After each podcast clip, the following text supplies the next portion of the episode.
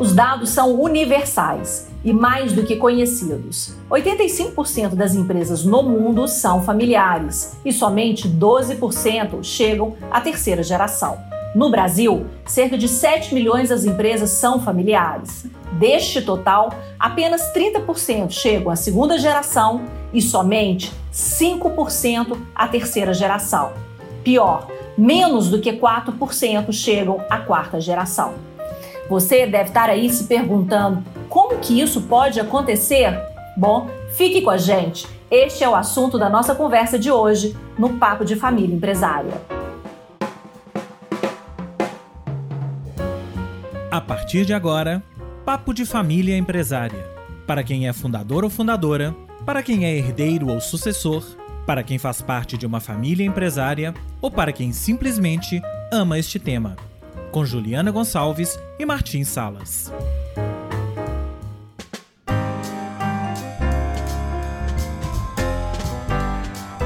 Olá para todo mundo. Eu sou a Juliana Gonçalves, apresentadora desse podcast, juntamente com meu colega Martins Salas. Sou acionista do Diário do Comércio, consultora de empresas familiares e jornalista de formação. Oi, Juliana, tudo bem? Uh, muito contente de de fazer este episódio. Eu sou Martin Salas, consultor de empresas familiares, eh, consultor de transformação organizacional e escritor, morando, trabalhando desde Miami e com algumas notícias para compartilhar depois de, deste podcast. Martim, eu, eu, trouxe aqui os, os, números que são universais, falei um pouquinho do Brasil. Aí nos Estados Unidos, os números são similares, parecidos, melhores ou piores? Primeiro mundo é diferente ou não? Não, eu acho que eh, o que acontece com empresas familiares é que os padrões são muito similares, muito comuns, eh, cruzando geografias, culturas. E a Estados Unidos não é a exceção.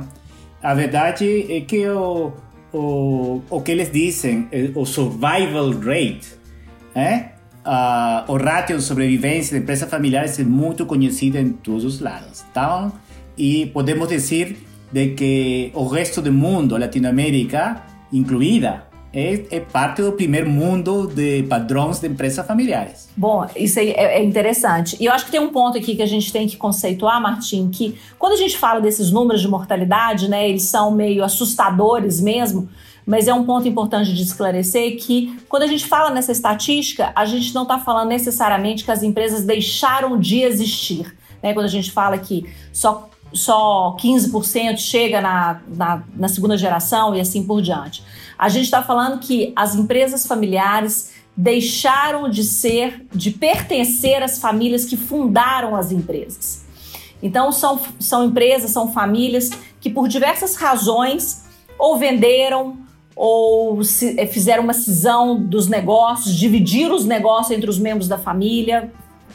É, então, tiveram movimentos estratégicos muitas vezes mas que na grande parte das vezes, quando a gente vai estudar o que, que aconteceu naquele negócio, a gente vai encontrar por trás uma família que não deu conta de lidar com o ambiente da empresa familiar. Então, por essa razão, ela acabou optando ou por vender, ou por, ou por, fazer realmente a cisão, por dividir, buscou outros caminhos que a família proprietária perdeu o poder sobre aquela empresa. Sem dúvida, nós cobrimos parte de, de o que estava mencionando o capítulo, o episódio de venda de empresa.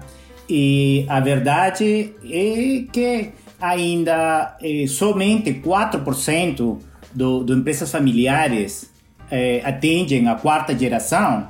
Esse período é muito mais do que empresas não familiares também é, logram sobreviver. Então, não é que seja um, uma circunstância ruim, e como você comentou, empresa pode conseguir continuar, mas não somente bajo base do controle do, do, do família.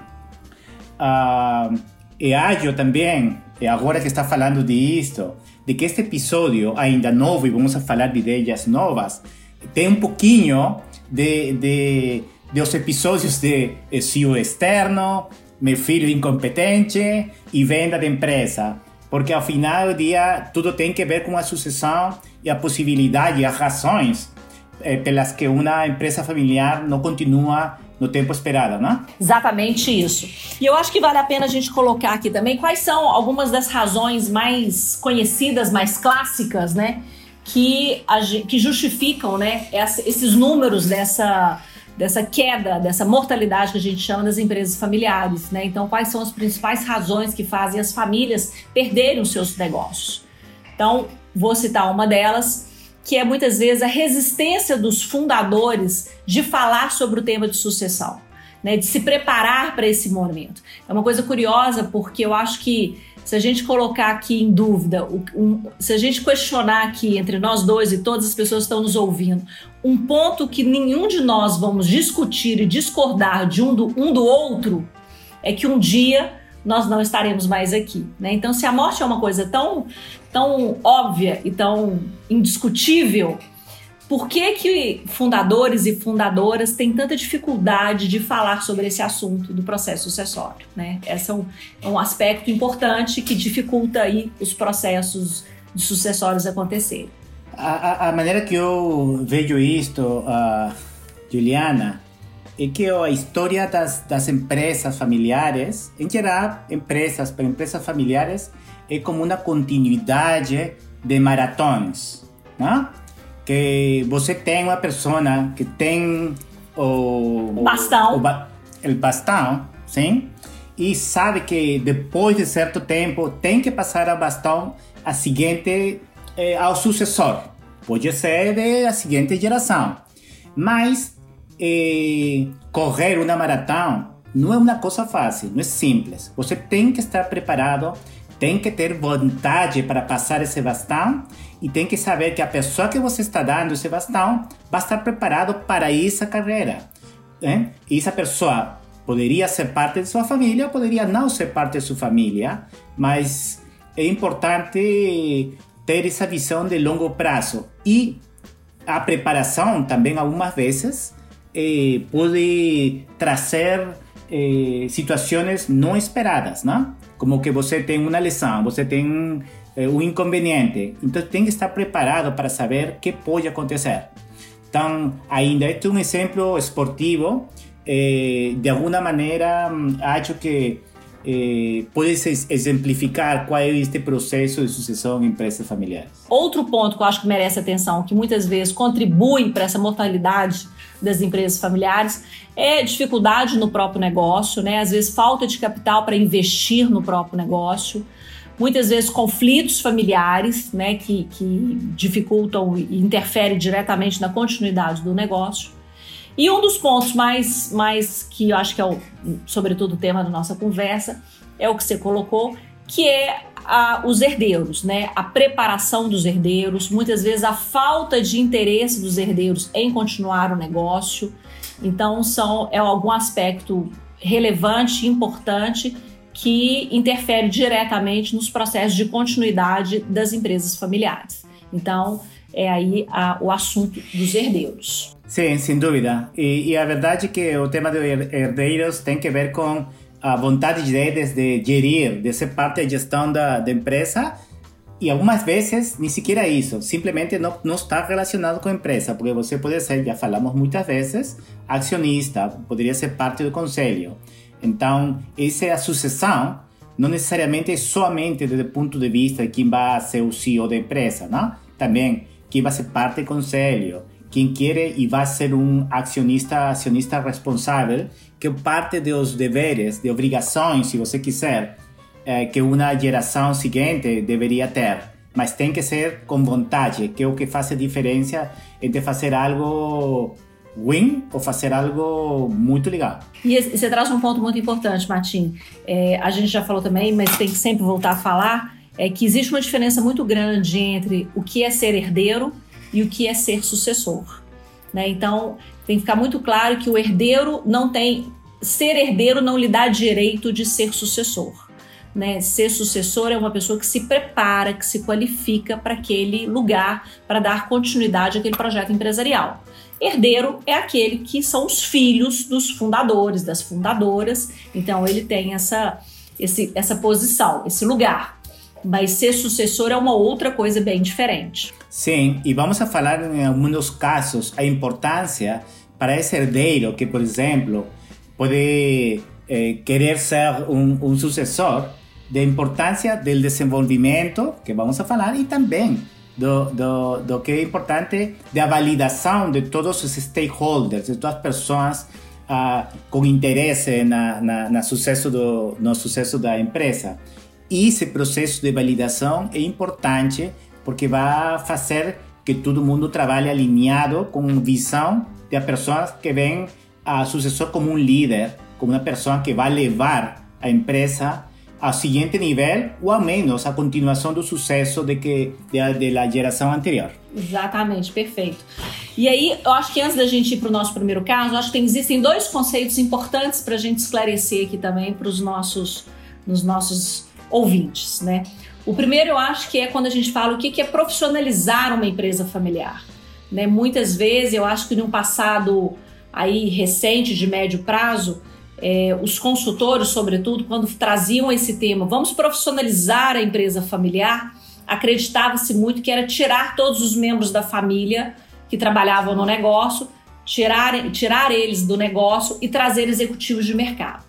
E eu acho, não sei exatamente a sua opinião, mas eu acho que profissionalizar é você ter pessoas qualificadas trabalhando nos negócios, pessoas bem preparadas, pessoas que é, que são os melhores executivos, os melhores profissionais trabalhando nos negócios. Se essas pessoas forem pessoas das nossas, das famílias empresárias, para mim é um paraíso, né? Porque são pessoas da família que tem o sangue, que tem a história, que tem os valores, que tem esse sentimento de pertencimento, sendo também os melhores profissionais. Eu sempre digo que tem que trabalhar na empresa da família aqueles membros da família que, se porventura o negócio fechar, por exemplo, em plena pandemia, a gente tem que fechar os nossos negócios, essas pessoas serão contratadas pelo mercado de trabalho porque são pessoas bem qualificadas, então o mercado vai absorver.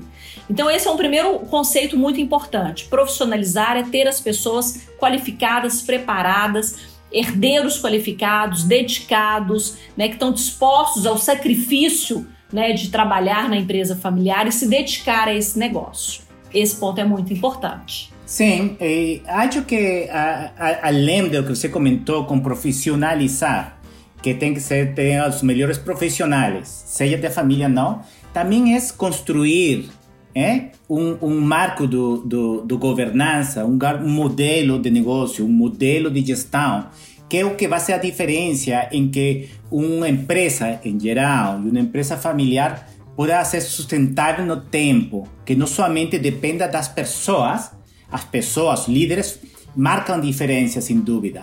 Mas é finalmente o modelo quem vai levar é, sustentabilidade no tempo. E você, se tem um modelo, um marco conceptual de gestão, por exemplo, ou de governo, essa combinação, melhores pessoas e um bom uh, uh, modelo de gestão, vai ser que a empresa tenha muito mais uh, possibilidades de bater esse ratio de mortalidade que nós falamos, não? Então, acho que isso é finalmente uh, dos objetivos, umas metas que toda empresa, toda empresa familiar eh, teria que ter, né? Eh, então, e a sucessão está de alguma maneira, uma sucessão bem sucedida. Está relacionado a, a esses dois fatores, profissionalizar e, ter um, modelo de gestão. E o que acontece muitas vezes também, não, com a palavra profissionalizar, que algumas pessoas tomam como algo um pouquinho ruim, porque de alguma maneira faz sentir que uma empresa não tem profissionais. Então, não é que não tenha profissionais. E uma empresa familiar tem seguramente muitos bons profissionais. E tem que ver com este modelo de meritocracia. E além disso que você está falando, a meritocracia, que é extremamente importante, eu acho que existe também uma necessidade de se compreender que sucessão é um processo. É um processo de transição. Infelizmente, a gente vê a sucessão acontecendo na maior parte das vezes nos momentos de ruptura, que se, seja pela morte dos fundadores ou pelo afastamento de doenças, né, em casos de doenças. E nesse momento, a sucessão ela é feita de uma forma abrupta né, o sucedido, o sucessor não está preparado, a família não está preparada, os funcionários não estão preparados, os clientes não estão preparados. Então, é um, não é o momento adequado de você fazer um processo sucessório.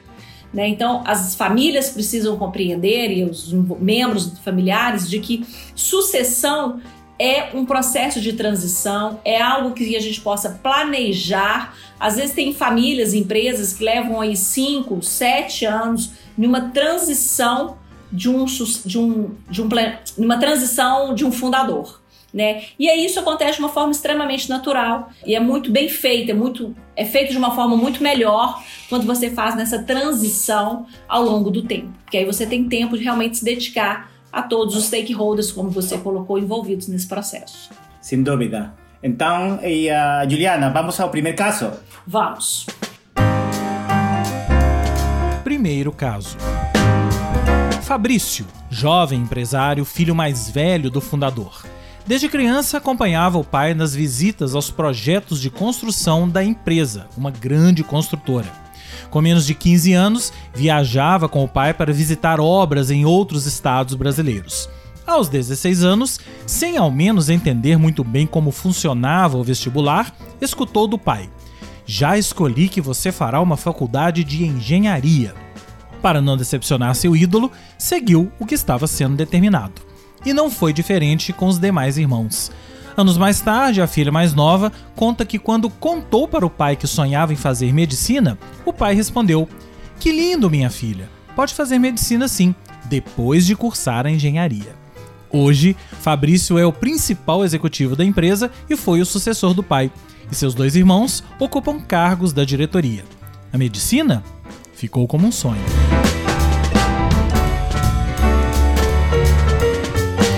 Este caso é clássico, uh, Juliana, né? O típico tema é que o pai fundador, mãe fundadora não podem acreditar que a vida profissional dos filhos vai estar longe do, do, do empresa.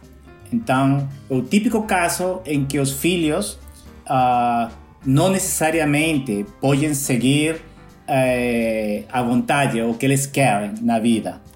E já falamos alguma vez a importância que é que as pessoas eh, sejam felizes. Hein? Eu acho que os pais devem querer a felicidade dos filhos.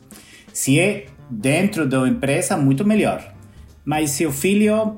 Eh, existem três razões para que um filho ou filha eh, pode trabalhar na empresa, não? Porque por obrigação, aparentemente como este caso, não? É porque realmente tem vontade e a terceira é porque não tem mais opções na vida, que também é uma maneira ruim de trabalhar na empresa, não? Então, eh, se bem acho que sabemos que 90% dos um, uh, famílias esperam que as seguintes gerações fiquem controlando, fiquem eh, eh, na gestão de uma empresa, eh, a verdade é que você não pode determinar a vida dos filhos, não? Eh, porque vai criar algum problema, não? Eh, vai ter uma empresa, sim, vai ter uma empresa a lo melhor sucedida, bem sucedida também, mas eh, não sabemos se vai ter um filho ou filha eh, feliz, não? Na vida. Eu tenho, eu tenho uma fala quando eu estou visitando os fundadores, né? Não sei o que, que você pensa disso, Martim, mas eu sempre falo assim: a, a empresa foi um sonho seu. Foi o seu sonho de fundador, fundadora. Você não tem o direito de impor aos seus filhos que sonhem o seu sonho. Claro que a gente encontra milhares de herdeiros que sonham junto com os pais, com as mães fundadoras, e isso é maravilhoso. Né? Eu acho que é, eu não sou fundadora, mas eu imagino que deve ser um sentimento de realização absurda né, para os fundadores e fundadoras quando encontram filhos que desejam continuar aquele projeto empresarial, que sonham juntos, que às vezes sonham até mais alto, né, de forma mais ousada do que os próprios fundadores. Então acho que isso deve ser uma coisa maravilhosa. Mas a gente não pode partir do princípio que eles têm que sonhar o que os pais sonharam. Então eu sempre falo com, com, com o fundador. Quando, ele, quando o fundador fala, meu filho, eu construí tudo isso para você. E eu falo, mentira, você construiu tudo isso para você, fundador, para realizar o seu objetivo, o seu sonho, o seu ego. Deixa seus filhos sonhar o que eles querem, o que eles desejarem para a vida deles. E se esses dois sonhos se encontrarem, maravilhoso. É, sim, agora é, você, os pais em geral, é, podem criar esse sentimento de orgulho, de pertenência de, de ficar próximo da empresa, é, porque é parte também não, do, do legado, é parte da vida da, da, da família. Agora, isso tem que ser feito de uma maneira natural, não? E, e isso é um típico tema de, de, de educação das next gen, das gerações seguintes, não? Então, eh, criar essa, esse contexto para que os filhos conheçam primeiro, desfrutem segundo e criem esse sentimento de, de orgulho e pertenência com a empresa, é, é algo que, te, que pode, pode ser e de alguma maneira deve ser cultivado de uma maneira natural. Natural não, e desde novo, né, Martim? Sim, não, não, não, porque não, tudo que seja imposto que você eh, força de alguma maneira vai criar uma reação. Seja que essa, essa reação pode ser visível ou não. E é muito melhor se é visível. Pode ser mais uh, complicada de, de digerir como família, mas algumas vezes é muito mais saudável. Eh, ou que não. Então, uh, mas se é natural, se você eh, mostra o que os filhos podem fazer, vai gerando essa essa sensação, esse sentimento de eu quero quero ser parte deste desta empresa, não? É mais lá de que seja a continuação do sonho do pai, que é um tema que, que tira a individualidade dos filhos, não? É, e você trouxe um ponto importante. Eu fico imaginando nesse caso, assim, a frustração da filha que desejava fazer medicina e não pôde, né? A falta de liberdade, né, que de repente os fundadores tentam impor aos seus filhos. E, e, e, pensando no que você está colocando, é, é, muito importante isso, assim, de como é que o, o, as famílias empresárias podem, desde novo, desde que seus filhos, netos, sobrinhos são crianças, você pode iniciar esse processo de, é, de despertar a atenção deles para os negócios familiares. Né? Então, claro, isso, isso faz diz respeito a esse, essa preparação das novas gerações e é óbvio que ela tem que acontecer muito proporcional à idade das, dos membros da família, mas é um pouco disso, né? Se tem um lado positivo nesse caso que a gente acabou de ouvir, é que o fundador levava o filho dele desde criança para visitar a obra, para visitar a obra em outros estados, provavelmente para participar de feiras, de eventos. Né? Então, são formas que você tem de atrair a atenção dos herdeiros para os negócios. Né? Não é impondo, nem obrigando, nem determinando qual vestibular ele vai fazer. Mas são maneiras de você despertar o interesse. Que aí, desde novo, a criança lida com aquilo de uma forma lúdica, né? Vai entendendo que ele faz parte daquela história, que aquela empresa faz parte da história dele e vai despertando nele interesse.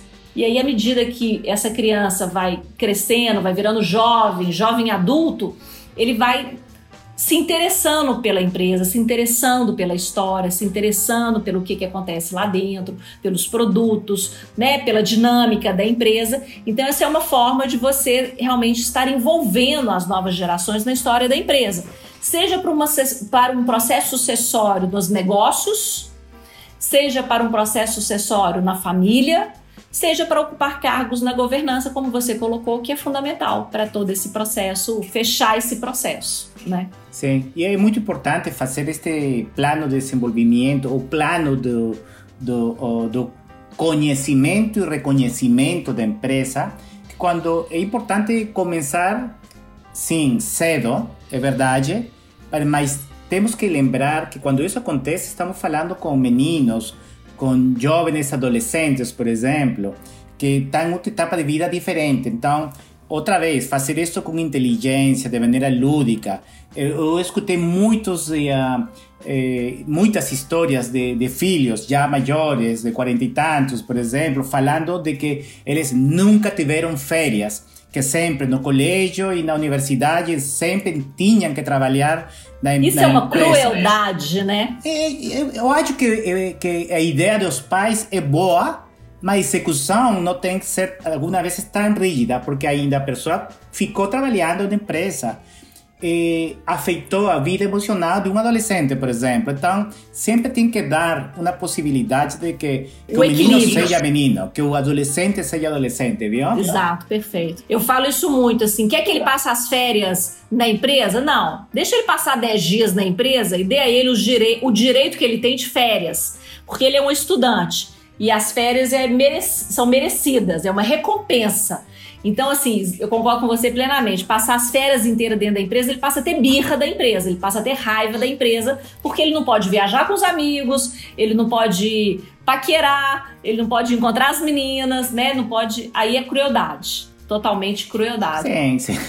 Mas agora, não? Que, não sei, faz 20, 30, 40 anos, ok, você ia a férias e não sabia algumas vezes muito de seus amigos. Bueno, podia clube, isto, outro. Mas agora, o mundo digital, que você pode ver todo momento que os amigos estão fazendo, é? tirando fotos do que estão fazendo em férias e você trabalhando, cria ainda um fardo emocional ainda mais, mais pesado para os meninos, não? Martim, e pior, às vezes ele, os pais colocam esse jovem nas férias trabalhando sem remuneração. E é, é, acontece, acontece. Que é, é outra é crueldade, né? Porque eu acho que você ser remunerado pelo seu trabalho é um direito de todos e motivador. Né? Então, claro que seja qual for o trabalho, ele tem que ter a recompensa dele, proporcional ao trabalho, proporcional ao tempo, proporcional à dedicação, mas ele tem que ser remunerado para ter aquilo como estímulo, como incentivo, e todos nós gostamos de receber o dinheiro que nós recebemos quando trabalhamos. Então, por que não aos, aos membros da família? É muito certo. triste quando isso acontece. Tem um ponto que eu também queria trazer para você, que é, é, a gente escuta muito, eu pelo menos escuto muito quando eu estou lidando com famílias, que é o questionamento: qual é o momento do jovem começar a trabalhar para começar esse, essa, essa preparação desses herdeiros? Ele vai trabalhar durante o período, ele já começa a estagiar durante o período da faculdade? É uma alternativa. Ele faz a faculdade e forma e em seguida ele vai trabalhar na empresa da família? É outra alternativa. Ele trabalha e depois ele deve ir trabalhar em outra empresa que não seja da família, para depois voltar para a empresa da família, ou seja, ter uma experiência fora? É outra possibilidade. Não sei qual que é a sua opinião a, respeito disso. Acho que tem que ver muito com um, o timing não? De, da, da empresa. Porque uma coisa é primeira geração para segunda, segunda para terceira, por exemplo, em onde eh, eu acho que é primeira para segunda é, é muito mais difícil, por exemplo, ter, quando você é muito jovem, um estudante, tem já um protocolo, por exemplo, não? nas regras da família. Então, uma, o que vai acontecer é que você, muitas vezes, o pai vai, o mãe vai a, a esperar que você, filho, ou você, filha, trabalhem diretamente na empresa. Não, não, não necessariamente esse planejamento, se não teve um protocolo, se não teve uma assessoria, vai acontecer, vai ser muito mais intuitivo. E, e também vai esperar de que essa eh, mentalidade normal de dizer isto é para você eh, aconteça, não? Agora, se você está de segunda e terça, por exemplo, onde a lo melhor já tem um protocolo, já tem essas regras, não? Normalmente, o que acontece, o que deveria acontecer, ou, eh, não existe uma sola fórmula para, para, para o sucesso. Pero normalmente, os casos bem sucedidos, é que você tem a, a, um, a, um, a um filho, um membro da empresa jovem, estudante, que pode fazer alguns estágios com a empresa, não? Eh, por exemplo, e que depois, quando a pessoa é formada, eh, eh, para trabalhar a, a, a que ter algum tipo de experiência fora antes de, de, de, a trabalhar, ou poder ser, ou postular, ou aplicar para uma para uma para uma vaga na empresa. Então, eh, pero outra vez, eh, eh, tem que ver com com a maneira de a dinâmica da família, a regra da família, protocolo. Sempre falamos protocolos uh, não é que seja uma eh, bala de prata. Não é que, que, o protocolo vai salvar tudo. Não, não vai salvar tudo, porque não, você não pode ter um protocolo todos os cenários que podem acontecer. Tem que ser o que faz sentido para a família. Agora, ter algumas regras antes é melhor que tê-las depois. É, e os jovens é, acho que ter uma experiência fora da empresa é boa. É, eu vou trazer a minha experiência pessoal, né? Eu sou, né, sou hoje faço parte de uma empresa familiar e tive lá meus 17, 18, 19 anos fazendo faculdade. Meu sonho sempre foi trabalhar na empresa da minha família e iniciei um trabalho lá e depois resolvi ir trabalhar no mercado e trabalhei numa emissora de televisão durante cinco anos e depois voltei para a empresa da minha família. E eu falo com todo mundo, fez toda a diferença na minha carreira profissional. Fez toda a diferença para mim enquanto autoestima, reconhecimento, confiança, é, mudança na minha postura e, e, sobretudo, da forma como é, as pessoas que trabalhavam na empresa da minha família passaram a me enxergar depois que eu voltei. Fez, foi uma diferença assim gritante e até mesmo no meu relacionamento com as pessoas com quem eu convivia dentro da empresa da minha família. Então, assim, eu, eu por experiência minha, por, né, eu recomendo muito. Eu acho que todos os herdeiros deveriam ter a experiência, a oportunidade de trabalhar fora e depois voltar, entrar ou voltar para as empresas familiares. Isso faz parte da nossa formação enquanto profissional. Você vai ter segurança em você, segurança no que você é e no que você é capaz. Nós falamos de validação de todas as pessoas, da família, de funcionários. Se você foi bem sucedido ou se você teve experiência fora, onde em teoria você não é o mimado de pai, não é o no filho de pai, não é filha de mãe, você já esteve e ganhou a experiência profissional, e as pessoas vão vão ver a você, vão olhar a você de uma maneira diferente. De uma não? forma diferente, exatamente. Sabem que você é, tem já parte do caminho recorrido, porque não é já somente o, o filho de, é seu nome, não? Caso você Juliana Costa Gonçalves. Vamos para o seguinte caso? Vamos para o próximo caso. Segundo caso. Estava no acordo dos acionistas. 65 anos era a idade limite para ocupar a presidência e demais cargos na diretoria. Carlos já tinha 71 e há seis anos encontrava os mais diversos motivos para justificar que ainda não era hora de se afastar. Um ano atrás, recebeu o ultimato dos demais acionistas da empresa. Ele tinha 10 meses para promover a sucessão. Apesar do pouco tempo, o filho sucessor já vinha sendo preparado há mais de 10 anos, desde quando começou a trabalhar na empresa com o pai, depois de iniciar sua carreira profissional em multinacionais. Depois de conhecer bem a empresa, o filho ocupou o cargo de diretor comercial e hoje já é o diretor geral. Em menos de um ano, será o novo CEO da companhia. Esse é um caso de estudo de caso, quando as coisas acontecem de uma forma bonitinha, você não acha? Sim, ainda que sim, o fundador, ainda que o fundador tenha tido uma certa, num primeiro momento, uma dificuldade de se afastar, né, de cumprir o prazo limite do acordo, mas não importa os motivos que foram apresentados e que não aconteceu, mas a preparação do sucessor, o envolvimento do filho com os negócios, o filho começou a vida profissional, como a gente acabou de falar no bloco anterior, no mercado, sem ser na empresa da família, em multinacionais. Então ele consolidou, né, foi validado, depois ele foi para a empresa aí ocupou cargos diferentes na empresa e está sendo bem preparado. Eles têm talvez aí os últimos 10 meses, um ano, para acabar de fazer, de virar a chave. Né, de transferir as responsabilidades, é, esse jovem se apresentado aos demais stakeholders, assumir novas responsabilidades. Mas eu falo que é um caso de sucesso. Sim,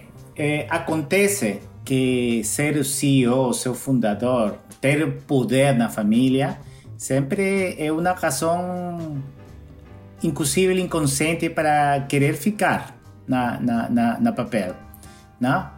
E, e, e, neste caso, por exemplo, sim, eles tiveram, eles adiantaram um pouco a sucessão, mas isso deu oportunidade para que o filho estivesse ainda mais mais preparado, não? É. O importante é que esse planejamento seja estruturado eh, e que permita outra vez a validação de que a pessoa vai, eh, vai estar pronta, que a pessoa gosta dessa posição e que pode ser sucedida, não? É, e eu acho assim, é, aqui esse caso nos traz alguns pontos importantes também para nossa reflexão. Um, a gente já falou um pouco, que é o planejamento, que pode que pode começar, né, não o planejamento sucessório, mas a preparação das novas gerações desde criança Mas quando você já está nesse nível do, do processo de transição, aí é uma preparação que realmente ela é mais contundente, né? Em termos de formação, de competência, de estudo, qualificação. Eu lembro de um caso que eu acompanhei quando eu estava eu, eu na Fundação do Cabral, que o, o, um, do, um, dos candidatos à sucessão né, era um membro da família, ele estava disputando esse cargo junto com dois outros profissionais que não eram familiares, e o conselho tinha colocado todas as regras e toda, tudo que ele, todas as condições que o conselho esperava para a formação desse, desse do futuro CEO. E essas três candidatos, e aí eu estou falando especificamente do candidato que era membro da família, foi feito para ele um plano para ele terminar a formação dele durante um ano, que esse jovem, né, que já era um jovem adulto, vamos dizer assim, é, em um ano ele não teve um dia de férias, porque ele tinha que terminar o MBA dele, ele tinha que fazer formação em várias outras conteúdos que ele ainda não tinha domínio, no setor que eles atuavam, ele tinha que terminar é, é, o estudo dele de línguas, enfim, era uma, era uma programação de um ano que ele trabalhou 365 dias para atender a expectativa, sabendo que ele ainda era um concorrente, né? Não tinha nenhuma garantia para ele. Então ele estava disputando o cargo e se preparando. E no final acabou que foi ele o escolhido para ser o sucessor no negócio da família. Mas, ou seja, é, é um compromisso muito sério nessa formação, né? Nesse final de empresas familiares. Eu acredito muito do, do, da eficácia dos, dos planos, uh, dos, dos, planejamentos sucessórios, sem dúvida. Agora, eh, tem que ser integrais, mas, eh, por exemplo, esse caso, não, a família tem que ter cuidado de, por exemplo, de que um ano a pessoa não tem que fazer tudo ao mesmo tempo, não? É, é porque a pessoa está ou não está preparada, não? A lo melhor somente fazer, eh, lograr eh, eh, atender eh, alguns temas acadêmicos não vai dar experiência à pessoa. Não? Nesse caso que eu acabei de citar, ele era diretor na empresa durante muitos anos, tá? Então ele tinha domínio da empresa, ele tinha conhecimento, ele já era um diretor, ele estava terminando alguns gaps que ele considerava que ele considerava ser importantes para a formação dele. Sem dúvida a formação e mais além de, deste caso, não, de que você está comentando, porque acho que foi uma coisa bem sucedida e tu foi legal pero en general, ¿no? Eh, aproveitando de esta, este caso que muita gente, gente diz, oh, a pessoa tem que ter MBA, tem que ter eh, conhecimento do eh, marketing digital ou de transformação digital, isto, outro. Então, o que estão fazendo em um ano, muitas vezes, ou em seis meses, é trazer todo esse conhecimento que a pessoa não vai ter tempo de para absorver. Então, tem que ser um processo com tempo. E o que acontece muitas vezes é que se a pessoa não está ainda preparada e colocamos uma pessoa que seja de transição, não? que já falamos em algum momento em alguns episódios, que também acho que, que, que é algo bom uh, para todos, não? para a empresa, para o sucessor, e dá tempo para que possa absorver, ter mais experiência. Não? E, e porque o que acontece, e em, em, em minha experiência, quando você tem um membro da família que está sendo que, que é concorrente para, por exemplo, para o papel do, do CEO com profissionais que estão adentro, a diferença tem que ser muito, muito grande, muito uh, óbvia para que qualquer possa eh, escolher, a verdade, a profissional que não é a família. Eh, e, e, se isso acontecer, é muito bom, mas eh, seguramente vai ser de transição, porque senão também vai afetar a dinâmica da família. Tem que haver um, um, un proceso de, de, de, acordo entre todos, a família e o concorrente, para que isso não afete, por exemplo, eh, qual vai ser eh, eh, o papel de, do funcionário que é a família também, não? E eu acho que tem outros pontos importantes nesse planejamento sucessório, né, que, que eu concordo com você plenamente, que é algo de, de um prazo, né, que não, que não é uma coisa de um ano só, de jeito nenhum. Esse caso foi só, né, um, o final da formação dele, mas são anos de, de preparação, de transição. E eu acho que muito importante é a gente pensar também na preparação do fundador, fundadora, ou às vezes não, não é mais o fundador, mas é o controlador, a pessoa que está no cargo de CEO, também de cuidar dessa pessoa. Né? E quando a gente está falando de fundador, eu sempre brinco que fundador, se ele não tiver um novo desafio na vida, ele não larga o osso.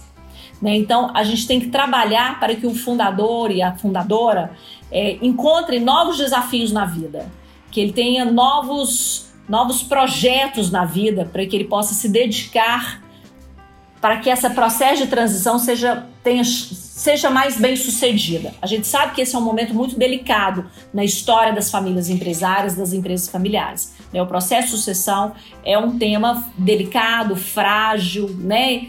E, e para a gente contribuir para o sucesso desse processo, cuidar desse fundador é muito importante. Então eu sempre falo, qual que é o novo papel que ele vai ter dentro da empresa? Né? Ele vai ocupar algum cargo institucional? Ele vai manter algum papel institucional? Ele vai para o cargo da. ele vai para a presidência do conselho de administração? Né? Qual é o novo desafio? Eu já conheci fundadores que resolveram abrir uma startup junto com o neto. Né, para ajudar o neto a, ao desafio profissional dele. Então, se aventuraram nesse universo das startups, do empreendedorismo.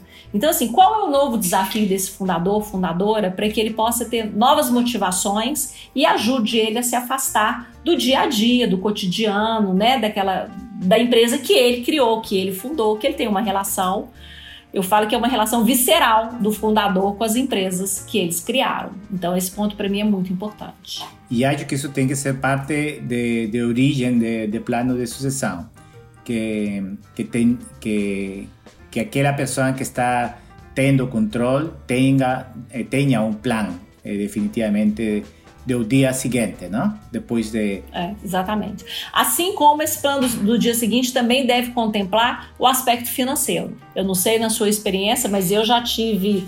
Eu já, já me defrontei em, em famílias empresárias que muitas vezes é, o, o aspecto financeiro se torna um impeditivo para que a sucessão ocorra.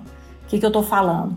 A empresa, né, uma empresa de médio porte, não estou falando das grandes famílias, mas ela tem aquele prolabore do fundador, né, dos seus diretores, e de repente o fundador vai ocupar cargo na, no conselho, vai fazer outra coisa, e a gente vai ter um novo CEO, que vai receber um novo salário. Então, como é que vai ser a remuneração do fundador? Né? Ele vai receber alguma coisa? Vai ser como presidente do conselho? Vai ser somente com os dividendos? Ou ele vai ter. Qual é a forma né, que esse fundador agora vai passar a viver financeiramente? Ele teve, ele conseguiu acumular um patrimônio que vai ser suficiente para ele? Então, ou seja, esse é um aspecto muito importante que tem que entrar dentro desse planejamento que você coloca. Né? Quando a gente faz um planejamento aí de dois, três, quatro anos, como que a empresa trata esse assunto e vai lidar e, e planejar para que na hora que chegar o momento isso não seja um impeditivo para o fundador se afastar daquele cargo, porque ele de alguma forma tem uma dependência financeira da empresa. Sim, isso acontece, é, mas é, em minha experiência, é, eu acho que parte das regras, já seja do protocolo ou como parte do, do acordo de saída do, do, do do fundador ou a pessoa em controle, já está determinado efectivamente uma espécie de dieta, de salário vitalício, etc, etc. Então, mas sem dúvida eh, as eh, coisas podem mudar não? Na, na, no tempo e a lo melhor o que é bom agora já não é tão bom em cinco anos e é parte de da previsão que todos têm que ter, não? É, eu acho que é importantíssimo. Enfim. Porque eles, eles ficam, a maioria das vezes, depende da circunstância, depende do planejamento patrimonial, mas muitas vezes eles ficam ainda como acionista majoritário, como uns acionistas. É o tema de liquidez, se você quiser, de cash, eh, para poder ter um uma aposentadoria legal, que é o que estão esperando, não? Ou qualquer que seja o plano de é, E a questão é, né, o Martinho, porque nem, nem sempre as empresas têm um resultado financeiro que os dividendos seja suficiente. Algumas empresas de médio porte, pelo menos na realidade brasileira, empresas familiares de médio porte não têm a cultura de distribuir dividendos, entendeu? Uhum. Então, isso acaba sendo realmente um problema verdadeiro para os fundadores, que, claro, acumular, acumularam patrimônio ao longo da vida, têm um padrão de vida né, muito melhor do que quando começaram. E aí, como ninguém, nenhum ser humano na face da Terra gosta de, de baixar seu padrão de vida. Então, é, eu acho que esse é um aspecto relevante. Terceiro caso? Sim, vamos. Terceiro caso. Grupo de comunicação que faturou 37 milhões em 2019, hoje na terceira geração na gestão. A primeira sucessão ocorreu do fundador para um filho. O terceiro CEO foi um executivo do mercado que teve como um de seus desafios terminar de preparar um dos netos para a sucessão em cinco anos. Este neto, muito bem preparado, foi o quarto CEO familiar da empresa depois de um longo período de preparação, atendendo todas as exigências estabelecidas pelo acordo dos sócios para a entrada de membros da família na gestão da empresa.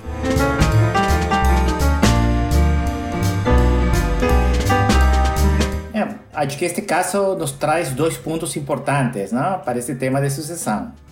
Primeiro, a sucessão com executivos não familiares eh, que acontecem eh, eh, e podem acontecer muitas vezes como a melhor alternativa que as, eh, que as famílias têm. Não?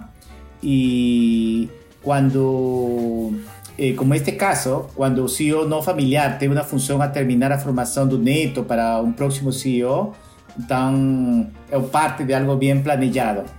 Eh, agora, não falamos, eh, eu comentei que se assumimos que isto é como uma maratona, onde você vai passar o... Bastão, a próxima maratona. Exatamente, não? se você passa o bastão, como já comentei eh, no começo da fala, não? se você coloca que é uma maratona e você vai passar o bastão, você pode passar o bastão para, ir, para a seguinte maratona a uma a um atleta que é de seu time, mas não é a família de você. E depois ele ou ela pode passar a bastão a voltando para a família. Acho que agora não é tão complicado eh, essa circunstância, não? Agora, Martim, não sei na sua experiência, mas assim, é, é, a sucessão com membros não familiares, com executivos do mercado que não são familiares, para nós consultores é uma possibilidade muito factível, né? Se você não tem dentro da família pessoas que desejam e pessoas que desejam e são qualificadas, a sucessão vai para membros não familiares. Isso para a gente eu acho que é uma coisa, um cenário muito visível.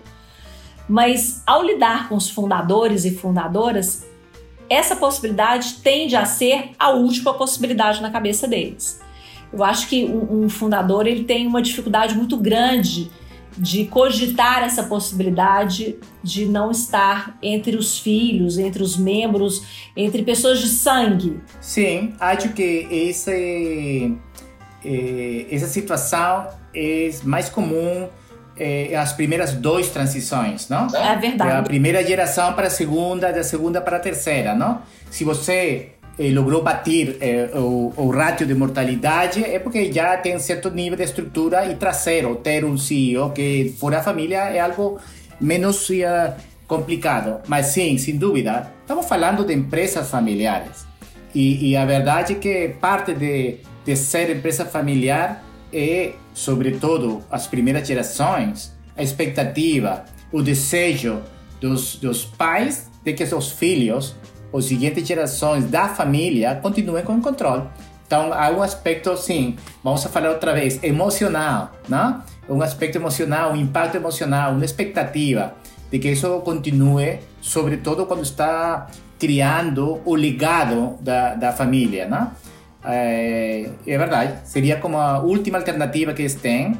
É, pero é, você é uma consultora com muita experiência, você já seguramente viu muitos casos, muitas situações e tudo pode acontecer em uma empresa familiar, uma empresa em geral, uma empresa familiar. E aqueles casos que a gente vê acontecendo quando o fundador faz da sucessão com algum membro da família, mas ele fica é, é, silenciosamente torcendo para dar tudo errado para ele poder voltar para ele ser chamado de volta? Pode acontecer, você tem que estar em um momento de equilíbrio do sentimento do fundador, do, do cara que tem toda a força, muito bem sucedido, e a, e a circunstância que você é um pai ou uma mãe, não um ser humano que quer o melhor para os filhos, não?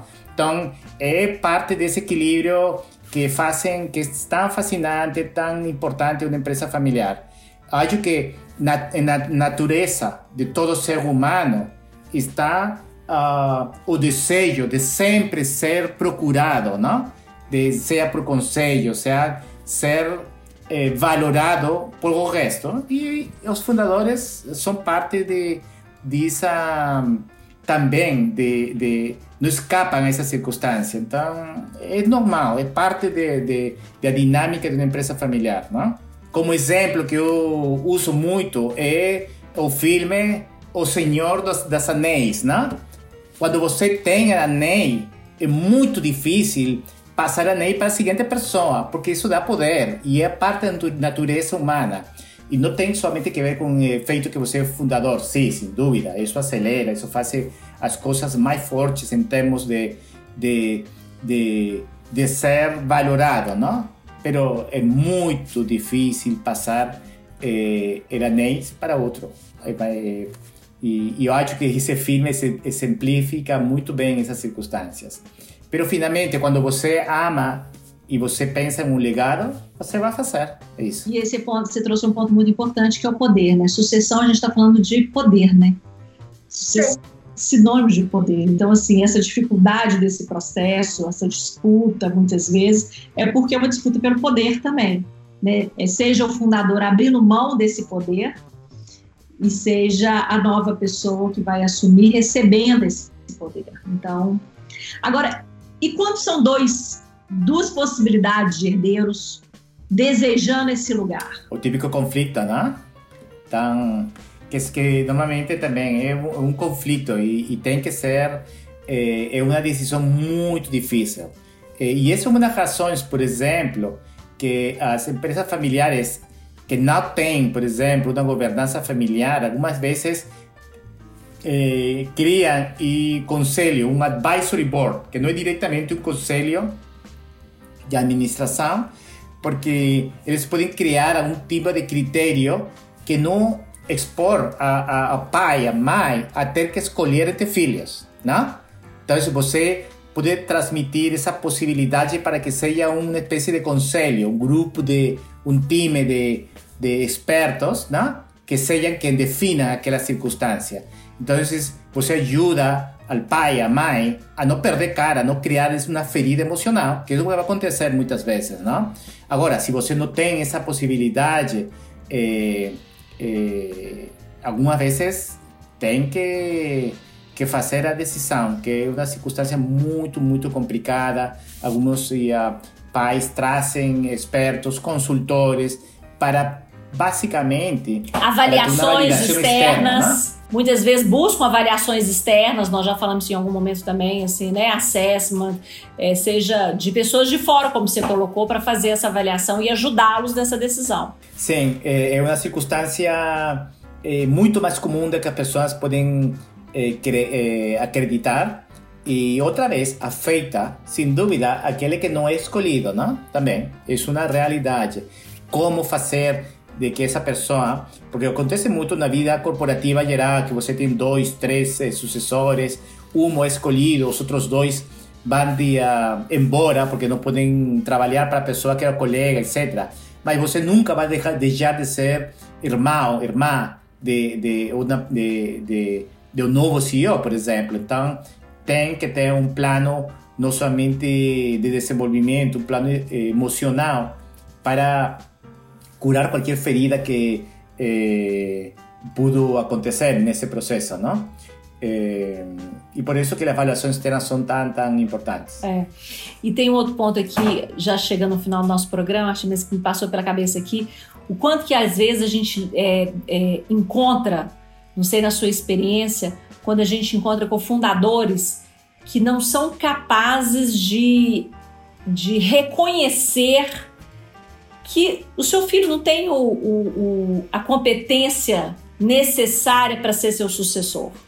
Foi tema do nosso primeiro episódio, especificamente só sobre isso, mas agora eu estou lembrando de um caso muito que eu, que eu estive alguns anos atrás, que eu fui conversar com o fundador, e aí depois de muita conversa com ele, ele me falou que o filho dele tava, ainda ia se encontrar.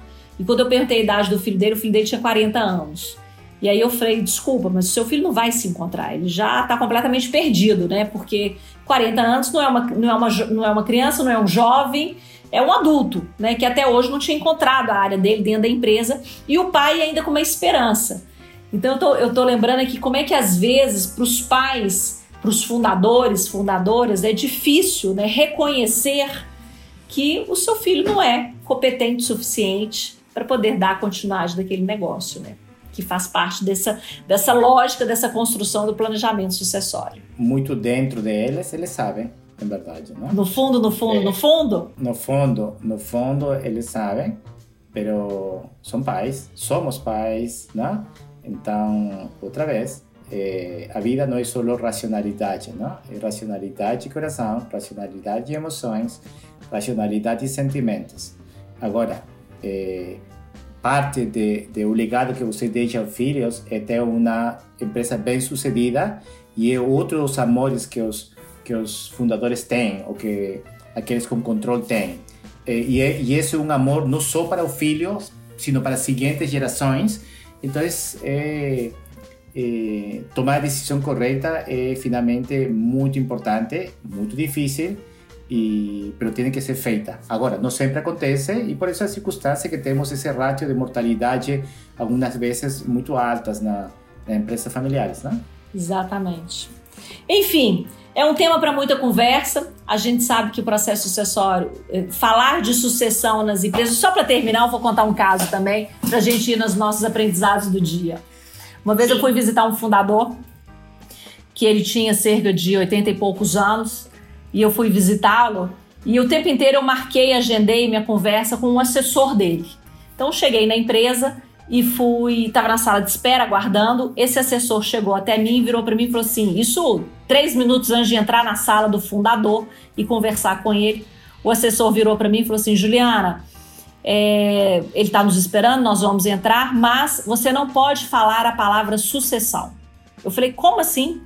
Ele falou: não pode falar, porque se você falar sucessão, ele vai fechar a cara, vai acabar a conversa e aí acabou a reunião e a gente não vai ter a menor perspectiva de continuar o, o, a, a nossa conversa. Eu tive dois minutos para pensar todos os sinônimos e todas as formas que eu poderia abordar a questão de transição, continuidade, uhum. longevidade, sem usar a palavra sucessão. Entrei, conversei, terminou a reunião, ele me convidou para almoçar junto com ele. E aí era uma empresa daquelas bem tradicionais, a gente foi para uma área da, da empresa que era como se fosse um restaurante, tinha uma mesa redonda, garçom servindo, a esposa do fundador foi para a empresa para almoçar com a gente, então era um almoço de gala. No meio do almoço chegou, é, eu estava no estado do Rio de Janeiro, aqui, aqui no Brasil, tá, Martim? Rio de Janeiro, praia, né? Viu o cenário. E aí chegou um jovem, um jovem adulto, é, todo queimado de praia, com camiseta de malha, e chegou cumprimentando todo mundo de uma forma muito informal, brincando com todo mundo. Eu virei para o assessor que estava sentado ao meu lado e perguntei: quem que é esse? Aí ele virou e falou assim: é o filho do fundador. Aí eu falei: fechou, né? Fechou a, a história. Um fundador de 80 e tantos anos que não pode falar de sucessão, como se isso não fosse acontecer na vida dele, ele não preparou os filhos dele. Então eu estava ali diante de um homem de 40 e poucos anos com comportamento e atitude vestido né, com roupas de jovem, como se ele fosse um jovem adolescente. Né? Então, ou seja, o, o, de quem que é a culpa? Não é dele, com certeza é do pai, né, que não, não consegue entender que ele tem que preparar as novas gerações, seja para gestão, seja para ser bons acionistas, mas esse é um processo de anos, como a gente falou. Esse caso me marcou muito desde sempre que eu trabalho com empresas familiares, ao lidar com fundadores. Muito legal. Ah, pode compartilhar qual foi o sinônimo que você usou no, durante a conversa com o fundador? Falei de transição, de continuidade, de perpetuidade dos negócios, de planejamento. Tudo isso eu falei tá. lá para ele. Legal, tá bom. Vamos para os nossos aprendizados? Vamos com aprendizados, perfeito. Eu quero compartilhar alguns de, de nossa fala. O primeiro é que a sucessão não é um evento, né? Uh, mas sim um planejamento que pode levar anos e que também tem que envolver a validação de todas as pessoas, todos os stakeholders do processo, família e não família, né? Uh, é, outro aprendizado, uh, o sonho empresarial de um fundador é isso, um sonho dos fundadores ou fundadoras, né? É, não podemos obrigar os filhos a sonhar, a sonhar o mesmo sonho. É, mas sim, uh, existem muitos filhos que sonham, sim, o sonho dos pais e desejam verdadeiramente continuar o projeto empresarial fundado pelos pais fundadores. E se eles têm a capacidades, têm vontade, se têm capacidades, podem ser certamente sucessores bem-sucedidos, né? É, e você comentou algo muito legal que é, é muito simples, mas muito difícil de reconhecer. Ser herdeiro não lhe dá direito de ser sucessor. Acho que um ponto importante é entender que ser sucessor, ser sucessor exige muita dedicação, muito sacrifício, muito estudo, muita qualificação e muita responsabilidade, sobretudo comprometimento. Né? É uma trajetória longa, árdua e que exige deles dedicação. Acho que sucessores familiares também têm a obrigação de aumentar o capital, é, o patrimônio da família. Né? Eles têm que fazer diferença, eles têm que fazer dinheiro novo, porque se eles entraram na empresa para manter né, o que já existia, é melhor buscar outros profissionais, talvez mais qualificados. Então, o, o, os membros da família que estão à frente dos negócios precisam de entender que eles precisam de fazer crescer o negócio. O sucesso da sucessão precisa obrigatoriamente cuidar também do planejamento para o sucedido, para o fundador. É preciso planejar como é que vai ser a vida dele no dia seguinte, como você bem colocou. Seja em termos de novos desafios, de como é que ele vai ocupar a vida dele, como é que ele vai, né, quais são as novas atividades dele, seja também no aspecto financeiro, que também é muito importante. E por fim, eu acho que buscar uma ajuda externa para avaliar né, os candidatos no processo sucessório, os candidatos familiares, é também uma estratégia muito importante que pode fazer a diferença. Né? A gente buscar o externo com a racionalidade, sem o envolvimento emocional e afetivo, vai ser também um diferenciador nesse processo para a sucessão. Super legal. E agora, nossas dicas? Acho que tem um clássico, né, que é o filme A Trilogia do Poderoso Chefão né, um filme antigo, tradicional, muito conhecido, mas que ele traz aí o processo sucessório da primeira para a segunda, da segunda para a terceira, todos os desafios, todas as dificuldades no grupo familiar, nas disputas familiares, é, na, na, na preferência dos fundadores. Então eu acho que ele é uma aula quando a gente fala do assunto planejamento sucessório e sucessão nas empresas familiares. É muito legal, é um clássico, como você comentou. E tenho também uma dica com um filme é, o filme O Rei, The King, um filme de Netflix de ano passado. Está basado na obra de William Shakespeare, Henrique IV, Henry IV. É muito legal, fala muito de quando uma pessoa não está necessariamente preparada ou é, o que o pai não gosta dele como sucessor e termina sendo um sucessor muito legal. Eu recomendo muito. Acho que a gente tem também aí no Netflix, continuando a onda do Netflix, a série Sucessão, né, que fala de um processo de um grupo familiar. É uma série que está tá fazendo sucesso, então acho que vale a pena também. E para terminar, o Rei Leão, né, que é um desenho animado da Walt Disney, mas que é também outro clássico que fala muito do planejamento, né, do processo sucessório do Rei Leão com seu filho. E eu acho que também é uma diversão e um filme delicioso de assistir. E nesse caso, acho que o sucessor é trabalha fora da empresa familiar por muito tempo, não? Trabalha fora, é verdade. Muito bem. Bom, Martim, acho que é isso. Muito obrigada. É, é sempre um prazer eh, ter esta fala, esta conversa. E espero que seja muito legal para nossos ouvintes também. A começo do, do este episódio, eu comentei que tinha algumas eh, notícias para compartilhar. Então, a notícia é que o próximo episódio do Papo de Família, Juliana e eu vamos a gravar juntos é juntos na mesma locação. Então, seguramente vão conhecer um pouquinho mais em nosso Instagram com todas as notícias deste encontro. Siga Papo de Família nas redes sociais e compartilhe conosco a sua história. Quem sabe não é o assunto do nosso próximo Café no Sofá. Nosso programa vai ao ar às terças-feiras, quinzenalmente. Apresentação Juliana Gonçalves e Martim Salas, edição Rodrigo James.